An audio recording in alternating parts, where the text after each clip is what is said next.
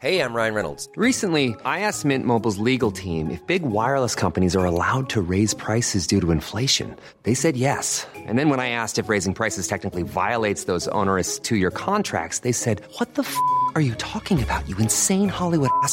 So to recap, we're cutting the price of Mint Unlimited from $30 a month to just $15 a month. Give it a try at mintmobile.com slash switch. $45 upfront for three months plus taxes and fees. Promo rate for new customers for limited time. Unlimited more than 40 gigabytes per month. Slows. Full terms at mintmobile.com. Hiring for your small business? If you're not looking for professionals on LinkedIn, you're looking in the wrong place. That's like looking for your car keys in a fish tank. LinkedIn helps you hire professionals you can't find anywhere else, even those who aren't actively searching for a new job but might be open to the perfect role. In a given month, over 70% of LinkedIn users don't even visit other leading job sites. So start looking in the right place. With LinkedIn, you can hire professionals like a professional. Post your free job on linkedin.com slash people today. There's never been a faster or easier way to start your weight loss journey than with PlushCare. PlushCare accepts most insurance plans and gives you online access to board-certified physicians who can prescribe FDA-approved weight loss medications like Wigovi and Zepbound for those who qualify. Take charge of your health and speak with a board-certified physician about a weight loss plan that's right for you. Get started today at plushcare.com slash weight loss. That's plushcare.com slash weight loss. plushcare.com slash weight loss.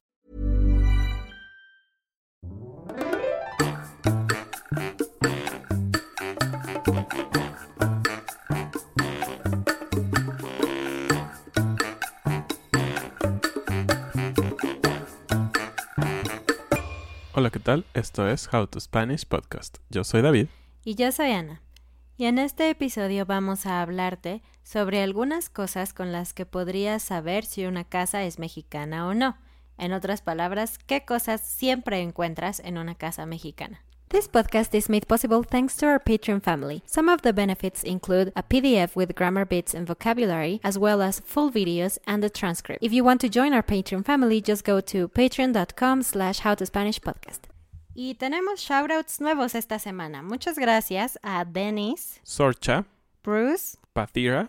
y Marta. Como siempre hemos dicho, parte de aprender el idioma es aprender un poco de lo que hay en la cultura. Y por eso en este episodio vamos a hablar de algo que es muy común en la cultura mexicana, es decir, qué es lo que hay en las casas cuando tú vas a una casa mexicana. Normalmente vas a encontrar varias cosas que encontrarías en otros países, pero hay cosas muy específicas y que consideramos un poco extrañas y también graciosas que prácticamente hay en todas las casas mexicanas. Entonces esperamos que aprendan un poco de lo que podrían encontrar si visitan a alguien en México en su casa. Cabe mencionar que cada familia y cada casa es diferente, ¿no? Y también depende un poco de las generaciones. Pero vamos a hablar de las casas que nosotros conocemos e incluso que otros nos han dicho, es decir, casas de la generación de nuestros abuelos, nuestros padres y muchas veces nuestra propia generación.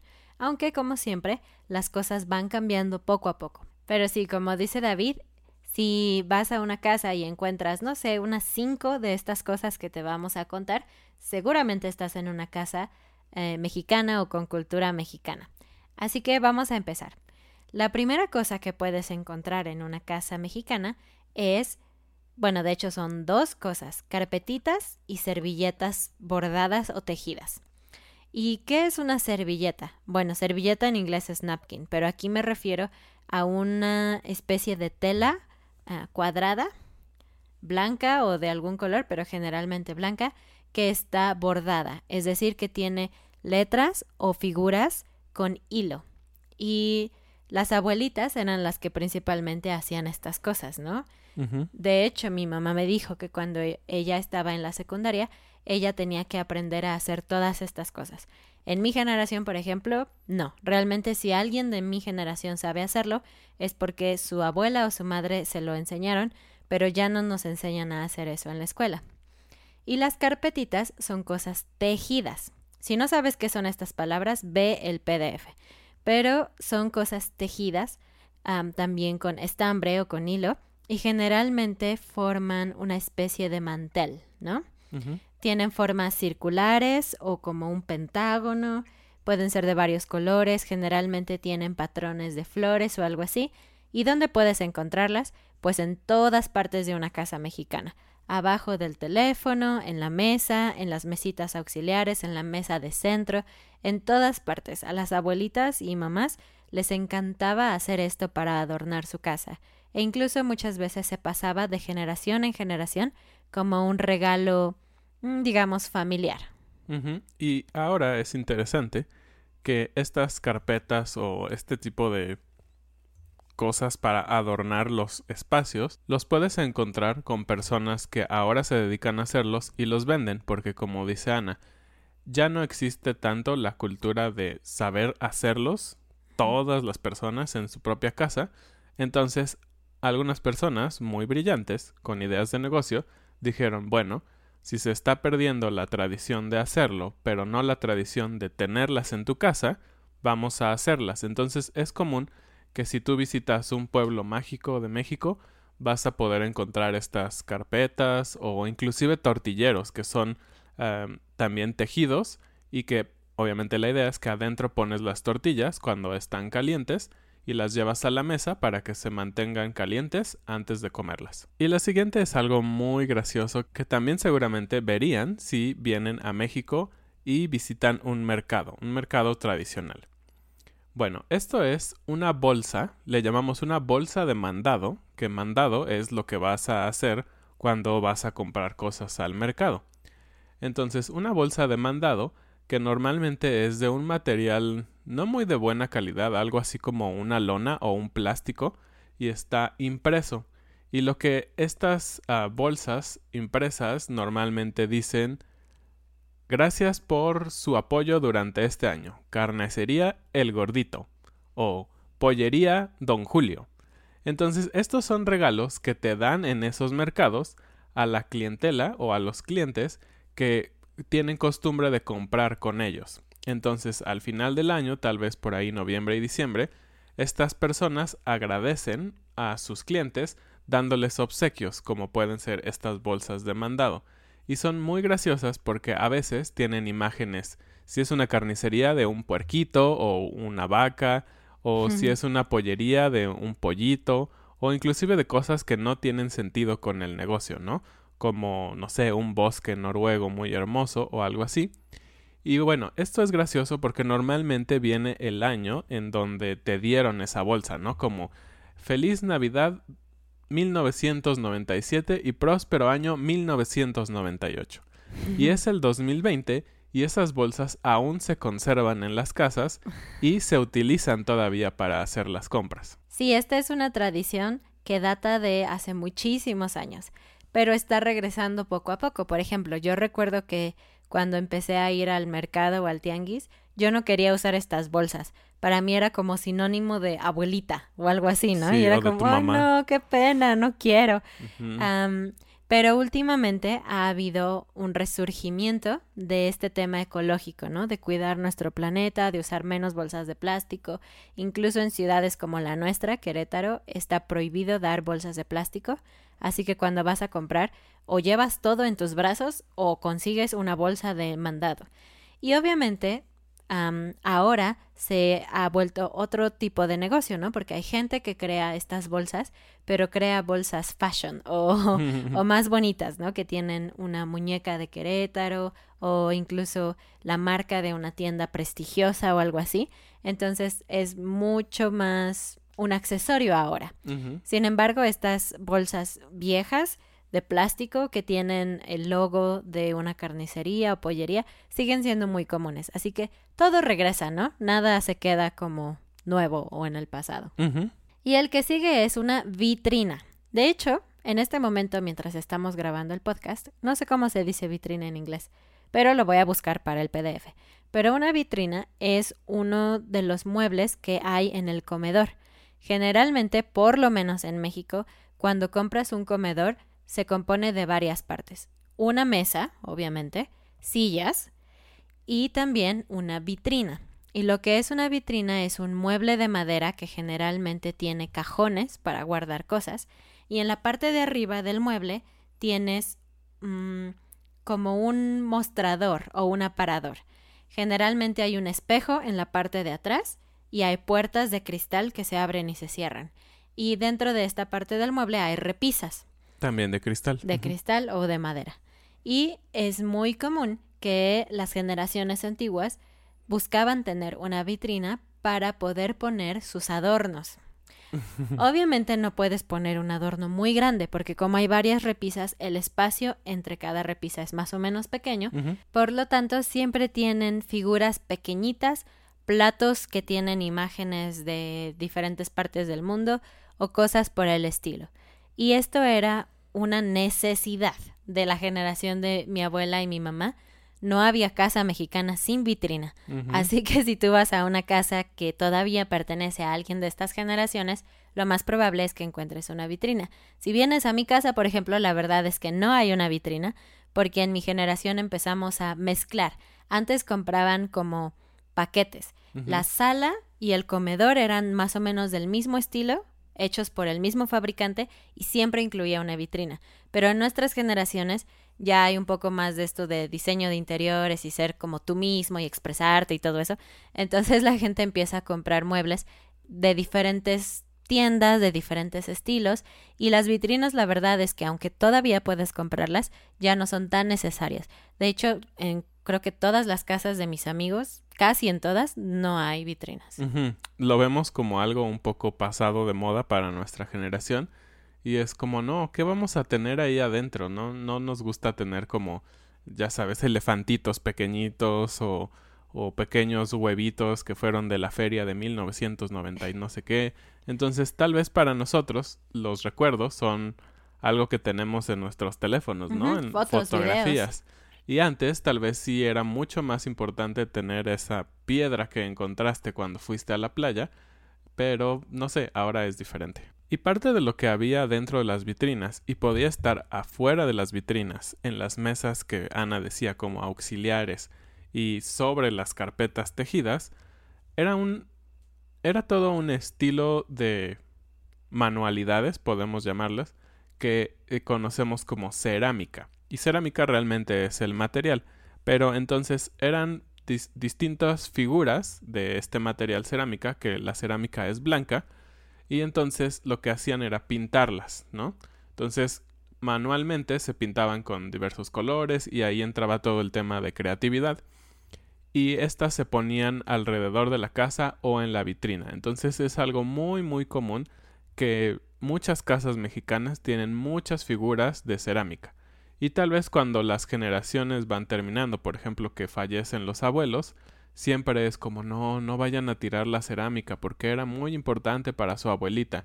Entonces normalmente se reparte entre los hijos o los nietos y ya es decisión de cada familia si deciden ponerlos otra vez en un lugar donde se vea o simplemente guardarlos en una caja. Y generalmente estas figuras son payasitos, animales como elefantes, etcétera, niños llorando, no sé por qué llorando, o niños jugando, una mamá dándole de comer a su bebé, cosas de este estilo son como las figuras más comunes. Y como seguramente saben, y como seguramente nos han escuchado decir, los mexicanos somos una cultura para la que la familia es extremadamente importante especialmente las mamás. Somos una cultura muy de matriarcado todavía, aunque existen otros problemas como en todas las sociedades de machismo, etc. La figura de la mamá y la abuela es muy importante para nuestra cultura. Así que el 10 de mayo es una fecha súper importante. El país entero está enfocado en las mamás ese día, el 10 de mayo. Pero especialmente en las escuelas se hacen grandes eventos para las mamás. Siempre hay un súper festival donde la escuela quiere quedar súper bien con, con las mamás y entonces hacen bailables y hacen fiestas y todas esas cosas. Y una parte muy importante de la infancia en México es hacer un regalo para tu mamá el 10 de mayo en la escuela. Entonces, generalmente las escuelas planean un proyecto para cada grupo y el grupo lo va preparando. Puede ser algo muy simple como una hoja de papel que dice mamá te amo y la mano del niño pequeño ahí. En un... Normalmente eso es cuando los niños son muy pequeños, ¿no? En el kinder. Ajá. Yo recuerdo que una vez hice una muñeca de algo para mi mamá y creo que un espejo, no sé. Cada niño crea una, una cosa diferente en la escuela. Y para las mamás esto es muy importante y muy lindo. Yo no soy mamá, pero me imagino que cuando tu hijo te da algo, es como, ay, me ama y mira qué lindo y se esforzó y todo, ¿no? Entonces es muy común que las mamás conserven este tipo de regalos en sus casas y no solo los conservan como en una caja del recuerdo, sino que los ponen alrededor de su casa para que todos vean el hermoso regalo que su hijo le hizo. Entonces es muy común que tú encuentres cosas como mamá te amo y ahora el, muchacho tiene 25 años, pero la mamá todavía tiene ese regalito que le hizo su hijo cuando tenía, no sé, 5 años.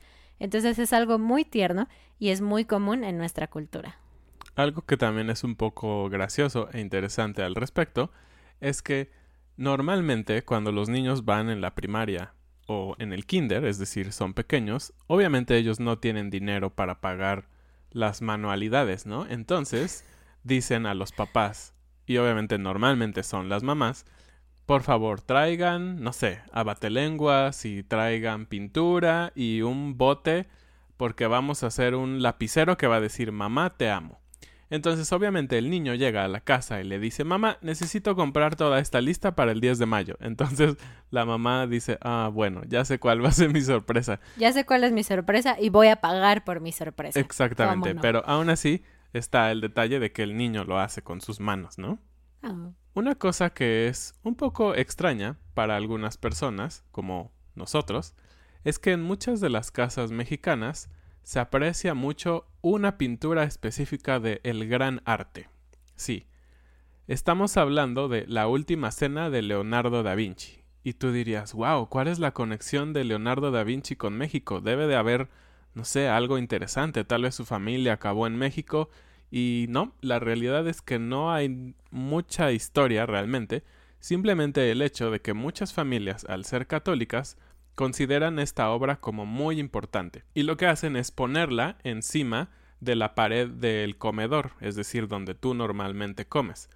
Entonces es un poco extraño a veces porque esa pared normalmente es una de las paredes más grandes de la casa porque el comedor es un mueble grande entonces tú puedes ver un cuadro muy grande y cuando tú te sientas de frente al comedor, tú ves todas las caras, porque si han visto e, este cuadro, hay muchas caras, ¿no? En, en, este cuadro viendo hacia diferentes lugares. Entonces mientras tú comes, es un poco extraño de que, oh, siento que alguien me está observando. Entonces simplemente es una tradición muy arraigada en la cultura católica mexicana pero que lo hace algo interesante y algo que creo que no en todas las culturas se tiene. Y aunado a eso, también es muy común ver cuadros de la cara de Cristo, ¿no? O Cristo crucificado o con la corona de espinas. Esto es muy común en las casas católicas y por el otro lado, en las casas que son cristianas, es muy común ver cuadros con versículos de la Biblia más que con imágenes. Y siguiendo con el tema de la familia, que es tan importante, los logros de tu familia son súper importantes para ti también. Por eso es muy común que en la oficina, en el caso de que las casas tengan un estudio o una oficina, y si no, la sala de estar, es muy común que los mexicanos ponen o exhiben los diplomas de toda su familia. Entonces ves toda una pared llena con diplomas de se graduó de secundaria, se graduó de preparatoria, de universidad, hizo la maestría en no sé qué, cumplió un, o más bien, terminó un curso de diplomado de tres meses o ganó, eh, estuvo en el cuadro de honor en tal fecha. Entonces ves muchos papeles que tienen que ver con títulos, con educación, y es normal tenerlos allí para que todos vean los grandes logros de tu familia. Y dependiendo de la familia, eso se puede remontar a cosas demasiado antiguas. Por ejemplo, terminó su curso de palitos 1. Ahora puede hacer bolitas y palitos sin salirse de la línea. No es broma, pero hay quienes tienen títulos o, o reconocimientos desde que los niños eran prácticamente bebés hasta que terminaron la universidad o se hicieron algo más hasta ese punto. De hecho, para mí es algo que no me gusta mucho en lo personal y hace poco recibí mi título de la universidad y David me dice, ay, hay que enmarcarlo. Ese es el verbo para decir poner dentro de un cuadro de cristal con madera, eso es enmarcar. Y él quiere enmarcar mi título. Pero para empezar, mi título es enorme, es así súper grande y yo no quiero ponerlo en la pared. No sé, a mí me da un poco de vergüenza, no sé por qué. Y siguiendo hablando un poco de lo que es la decoración de las paredes en México, es muy común que en las paredes también encuentras fotografías. Creo que eso está bien, eso en, en todos lados, pero a veces encuentras fotografías de bebés pequeñitos y tú dices, momento, pero en esta casa ya solo son los abuelos y los hijos ya tienen muchos años que son adultos. Entonces, esas fotografías son de los adultos que fueron bebés en algún punto. Y los padres les gusta todavía tener en la pared esas fotografías. Y aunque es un poco extraño porque tienen tal vez 40 años o 50 años y las fotografías están degradadas de color y no alcanzas a ver perfectamente quién es, a veces sucede que pasan personas y dicen, ah, este es mi tío Juan, ah, no, ese es tu papá, ah, ok. Entonces, obviamente es un buen recuerdo, pero conforme pasa el tiempo, obviamente las fotografías pierden calidad, entonces realmente no estás viendo mucho detalle de quién está ahí, ¿no? Y también se tiene la costumbre de tener una gran foto de tu boda o de las bodas de tu familia. Y otra vez es ese amor por la familia, quererlos ver en, cerca de tu casa, aunque solo sea una fotografía, especialmente en un evento tan importante como la boda, ¿no? Y de hecho esa es una costumbre que todavía está vigente ahora. Tengo amigos que se casaron y ellos tienen una foto de su boda en la sala, muy grande, a mí en lo personal nunca me ha gustado, entonces nosotros no tenemos una en nuestra casa, tenemos un cuadro pequeño con una boda de, una foto de nuestra boda, pero es una costumbre muy común tener una gran foto de tu boda en la sala. Y otra cosa, ¿alguna vez te has quedado a dormir en la casa de un mexicano en invierno? Si lo has hecho, seguramente tuviste en tu habitación una cobija o una manta mm, de un color un poco café, azul o verde, pero con una gran figura de un animal. Y estos animales casi siempre son un león, un tigre, un oso o un panda. Entonces, no sé por qué, no sé dónde venden estas cobijas, no sé de dónde salen. Las cobijas que nosotros tenemos fueron heredadas de nuestros padres, pero no hay mexicano que no tenga una cobija con un animal. Es como el animal que te protege durante el invierno o tu tótem o no sé, algo así. Pero es muy común y de hecho sí, nosotros las tenemos guardadas y solo en invierno sacamos estas cobijas porque son muy calientes y son muy pesadas, pero son mágicas y perfectas en invierno. Y realmente no sabemos de dónde salieron. Cuando Ana y yo nos casamos, mis padres me regalaron esa cobija que yo tenía desde que era más joven y Ana también, sus padres le regalaron su cobija, entonces cada quien llegó con esa cobija. De animal. De animales. Entonces sí es algo muy, muy extraño. Y, y toda nuestra generación actual, cuando a veces hablamos de este tema, todos pensamos lo mismo, ¿de dónde salen estas cobijas? Pero todo el mundo dice, las amamos porque son muy calientitas para el invierno y son geniales. Otra de las cosas que es muy graciosa en una casa mexicana es que si tú vas a una de esas cajas donde se guardan cosas que te regalan pero que realmente no vas a usar, seguramente vas a encontrar muchos llaveros. Sí, llaveros de ciudades de México, normalmente puertos, ¿no? Como Acapulco o visita a Cancún y cosas de ese estilo que a veces con muy buena intención las personas traen para otros, ¿no? Pero la realidad es que ¿cuántos llaveros necesitas? Uno, dos, máximo. Tres tal vez, uno para tu coche, uno para las llaves de tu casa y uno para la oficina tal vez, pero te traen tal vez en un año cinco y cada año así, entonces acumulas 10 llaveros en algunos años o 20 llaveros y obviamente no vas a ocuparlos todos o no vas a cambiar tus llaves cada mes para ocuparlos todos. No tiene mucho sentido. Entonces es muy común que recibes llaveros y que los ves y dices, ay, muchas gracias y después llegas a casa y a la caja de los llaveros. y no es por grosería, realmente es difícil estar ocupando todos los llaveros. Y eso pasa también con otros de los regalos muy comunes cuando alguien va a otro lugar. Comprar playeras.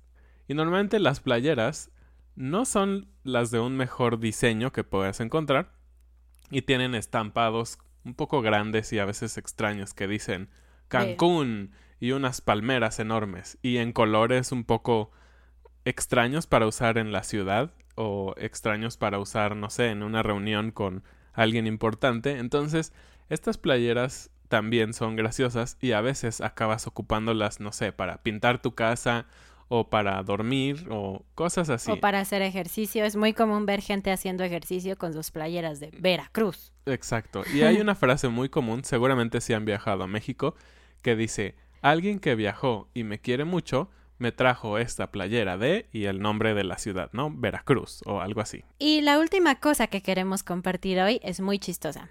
Mm, no hemos hablado mucho sobre política en este podcast, poco a poco vamos a explicarles cómo funciona este tema, pero algo que les puedo decir es que a los partidos políticos les encanta dar regalos antes de las elecciones. Y realmente estos regalos, la función no es ayudar al ciudadano, sino hacerse promoción a ellos mismos. ¿Por qué? Siempre te regalan cosas que sí son útiles, pero que son obviamente de un partido político. Es imposible ignorar de qué partido político, porque cada partido tiene su logo, sus colores, etc. Entonces, siempre que va a haber una elección, hay gente en las calles repartiendo regalos. Y este tipo de regalos son cuadernos, por ejemplo, y cuadernos como con 30 hojas, muy chafa, mochilas, playeras también, como estas para dormir, eh, lápices, y despensas, muy importante. Ah, despensas, claro. Siempre hay lugares en donde ellos dan papel de baño horrible, súper duro, así te, te limpias y es, te rompe la piel. Es horrible, horrible, horrible. Y frijoles o algo por el estilo. Y obviamente, a los mexicanos, no sé si somos los únicos, yo creo que no, pero nos gustan las cosas gratis. De hecho, de eso va a ser la frase del día. Pero como nos gustan las cosas gratis y finalmente podemos usarlas, las aceptamos. No importa si tú odias ese partido político o si nunca vas a votar por él, son regalos. Yo, por ejemplo, me regalaron cuando era estudiante una mochila color verde horrible que decía Partido Verde Ecologista y adentro tenía una regla, un lápiz, un cuaderno y una playera. Nunca usé esa, esa mochila, me daba mucha vergüenza, la verdad, pero es muy común, incluso ahora, estoy hablando de hace cinco años, incluso ahora hay gente que todavía usa esa mochila porque es útil para ellos y fue gratis. Yo todavía tengo mi cuaderno del Partido Verde Ecologista, por cierto, y todavía lo ocupo un poco, entonces es, es chistoso. Y bueno, estas son algunas de las cosas que queríamos compartir con ustedes de cosas que van a encontrar en una casa mexicana. Cuéntenos si han visitado una casa mexicana en México o una familia mexicana en el extranjero, si les ha tocado ver estas cosas que son una costumbre común entre los mexicanos y que a veces simplemente no lo preguntamos por qué lo hacemos, simplemente ha pasado de generación en generación y lo hacemos. Tal vez para esta generación nosotros son cosas graciosas, pero la verdad es que lo seguimos haciendo. Tenemos bolsas de los mercados y cosas así. Entonces seguimos siendo una mezcla heredada de lo que ha habido generaciones atrás. Terminamos con la frase del día. La frase del día es gratis hasta las cachetadas. Una cachetada exactamente es un golpe con la mano en la cara. En el cachete, por eso es cachetada. Entonces, cuando alguien te regala algo, por ejemplo, una mochila de un partido político, podría David decirme, no la aceptes, tú no quieres votar por ese partido. Y yo le diría, gratis hasta las cachetadas, no importa lo que sea. Exacto. Recuerden que si son nuestros patrones, tienen acceso a nuestra transcripción de todo lo que dijimos, es interactiva, también un PDF con un poco de gramática y vocabulario. Tenemos una tienda con productos que dicen cosas en español, es genial. Vayan a visitarla, los links están abajo, es en Teespring. Recuerden compartir este episodio con sus amigos para que más personas puedan aprender y mejorar su español y escríbanos algo en nuestras redes sociales. Nos vemos. Adiós.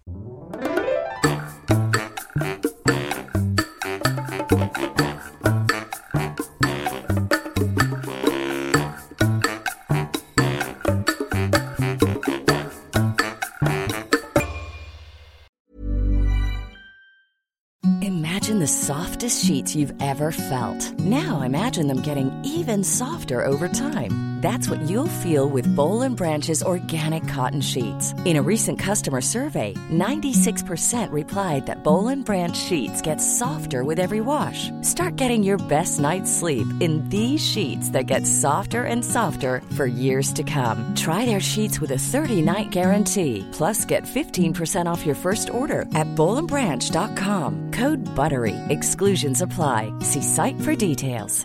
Even when we're on a budget, we still deserve nice things. Quince is a place to scoop up stunning high-end goods for 50 to 80% less than similar brands. They have buttery soft cashmere sweaters starting at $50, luxurious Italian leather bags, and so much more. Plus, Quince only works with factories that use safe, ethical, and responsible manufacturing. Get the high-end goods you'll love without the high price tag with Quince. Go to quince.com slash style for free shipping and 365-day returns. Hey, it's Paige DeSorbo from Giggly Squad. High quality fashion without the price tag. Say hello to Quince. I'm snagging high-end essentials like cozy cashmere sweaters, sleek leather jackets, fine jewelry, and so much more. With Quince being 50 to 80% less than similar brands. And they partner with factories that prioritize safe, ethical, and responsible manufacturing. I love that. Luxury quality within reach. Go to quince.com slash style to get free shipping and 365 day returns on your next order. Quince.com slash style.